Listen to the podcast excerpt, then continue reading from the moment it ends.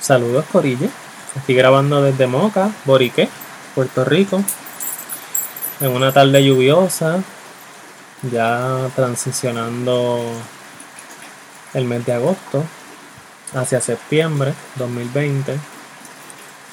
Un año de muchos retos, de muchos cambios, de muchos procesos de vida, de mucha, mucha, mucha transformación de sostener muchas emociones de formas bien intensas, a veces incluso desreguladas, como podrían decirle algunas académicas.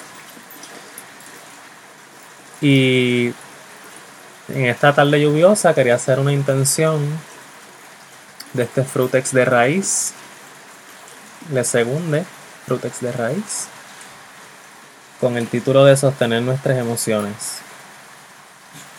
Espero que esta reflexión que decido compartir con ustedes nos brinde un poco de luz, nos permita navegar la intensidad de nuestras emociones, o por lo menos abone a esa reflexión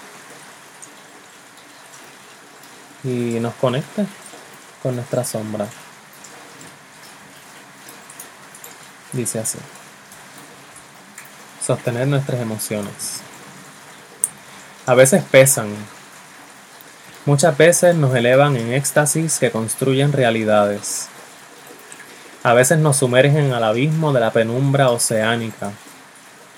Energías que fluyen, que visitan y son residentes. Que son nuestras, nuestra magia. Sostener nuestras emociones puede ser un acto sumamente exigente si nos referimos a la brega que conlleva abrir espacio a las manifestaciones de ser-estar. Ser y estar presente. En muchas ocasiones se suele hablar de las emociones con la misma estructura binaria que encajonan nuestros géneros. Diz que algunas son positivas y otras negativas. Diz que la feminidad es emocional y la masculinidad racional. Diz que somos una cosa u otra solo dos, entre miles de millones de expresiones de vida. Sí, vida. Energías en tránsito, cuerpos con conciencia de la vida propia y les que les rodean. Cuerpos que experimentan un espectro complejo y diverso de emociones, de energías en manifestación. Podemos hacer referencia a las hormonas y sus receptores, y su impacto en nuestro funcionamiento neurobiológico. Podríamos conversar sobre la socialización y sus impactos en cómo nos relacionamos a la vida, a nuestros cuerpos, a cómo vivimos con nosotros mismos y las personas que nos rodean. Incluso de factores ambientales y sociopolíticos que influyen en cómo nos sentimos, cómo sentimos, qué sentimos y cómo experimentamos nuestras emociones. La clara es que sentirse en Jayaera, tal vez en una bellaquera consentida, una carcaja entre panas, se siente cabrón. Y a veces no nos queremos ir, no queremos que termine.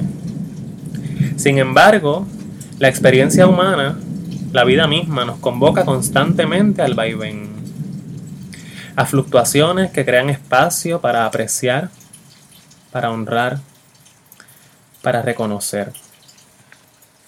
O incluso no es la cercanía a la muerte, al duelo, que la vida misma se hace más preciada. Sostener la tristeza, la ira, la furia ancestral, los duelos, no es tarea sencilla. Detenerse a contemplar los torrentes enérgicos que emergen del propio cuerpo, sostener la magia que heredamos, encuerpada, encuerpades. Puede ser un reto que nos lleve a extender los límites de aquellas cosas que creíamos posibles en nuestra existencia. Casi pronunciarse libre ante el propio autoconcepto que nos limita, que nos encajona.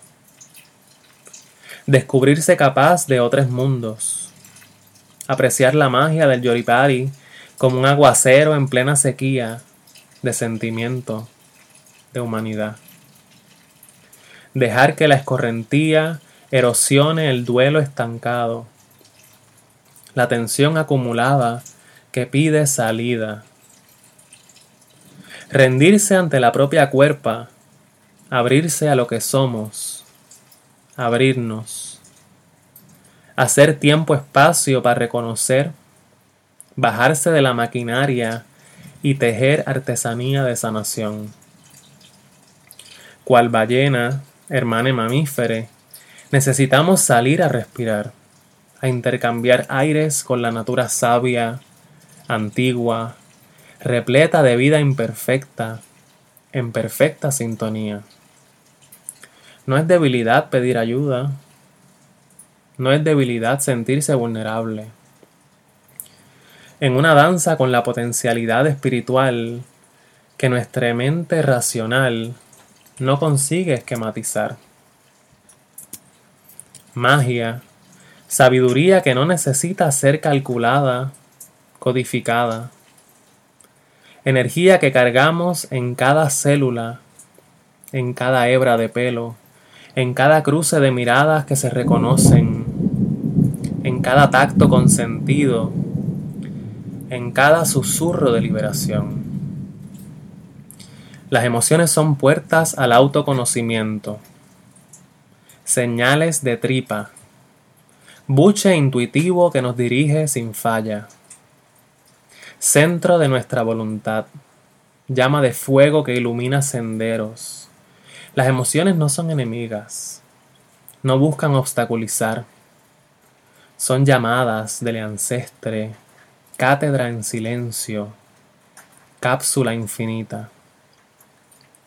Sostener la soga fina que nos ata a la vida, al encuerpamiento de nuestros propósitos.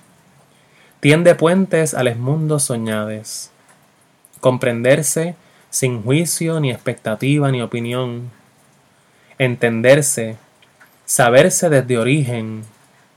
Enraiza nuestras manifestaciones de vida. Poder creative de construir mundos, construirnos comunidades tribu.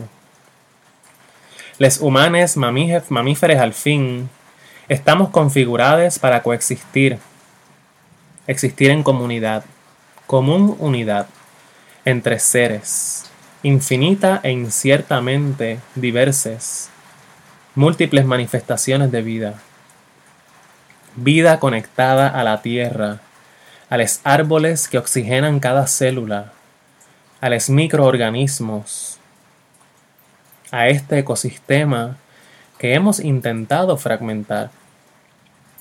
Somos. Y sentir nos conecta, nos vincula, nos habilita a nuevas posibilidades. Cuando sea difícil sostener la emoción, recordemos, expandamos la memoria más allá de la razón Recordemos la resiliencia de los ancestres.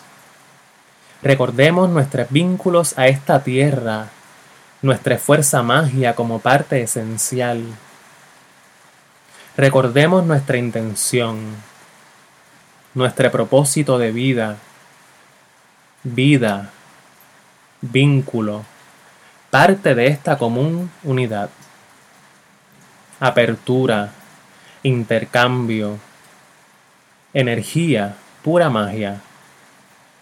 Nos tenemos, nos sostenemos. Si sientes que necesitas ayuda, es un acto de valentía pedirla. Estamos aquí. Te amamos. Eres muy valioso. Tus emociones son válidas. Tus emociones son válidas. Tus emociones son válidas. Nuestras manifestaciones de energía, nuestros canales de energía son nuestra magia, son nuestra fuerza, son nuestro puente, nos conectan.